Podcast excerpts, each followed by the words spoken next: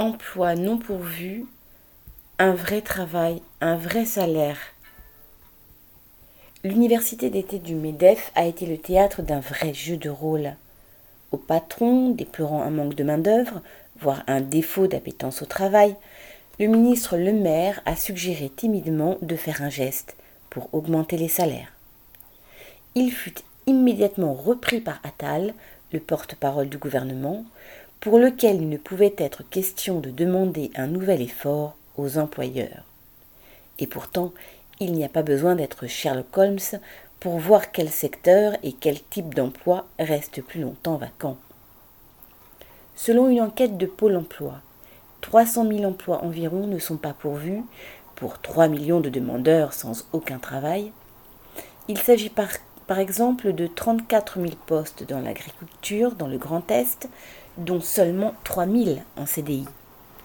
Les viticulteurs de la Marne, gros employeurs de la région, auraient ainsi 17 000 projets d'embauche, comme ils disent, en grande majorité des cueilleurs saisonniers pour les vendanges en Champagne, dont 800 en CDI payés au SMIC.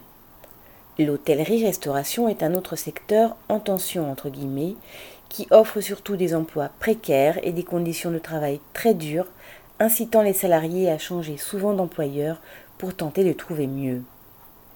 Vu le manque d'attrait d'un tel poste, mal payé, pénible et précaire, l'employeur a évidemment plus de difficultés à trouver un remplaçant, et le temps de rotation n'a ici rien à voir avec un manque de main-d'œuvre. Ce qui est en cause est la courte durée de l'emploi et le faible niveau de rémunération. Quant au secteur des EHPAD et de l'aide à la personne, lui aussi en tension entre guillemets, les maigres augmentations annoncées lors du Ségur de la santé ne sont pas appliquées, ni même applicables à toutes et tous, alors que les compétences nécessaires sont multiples et les responsabilités pesantes. Mais là aussi, les profits des établissements passent avant les soins aux personnes âgées. Ouvrez les guillemets.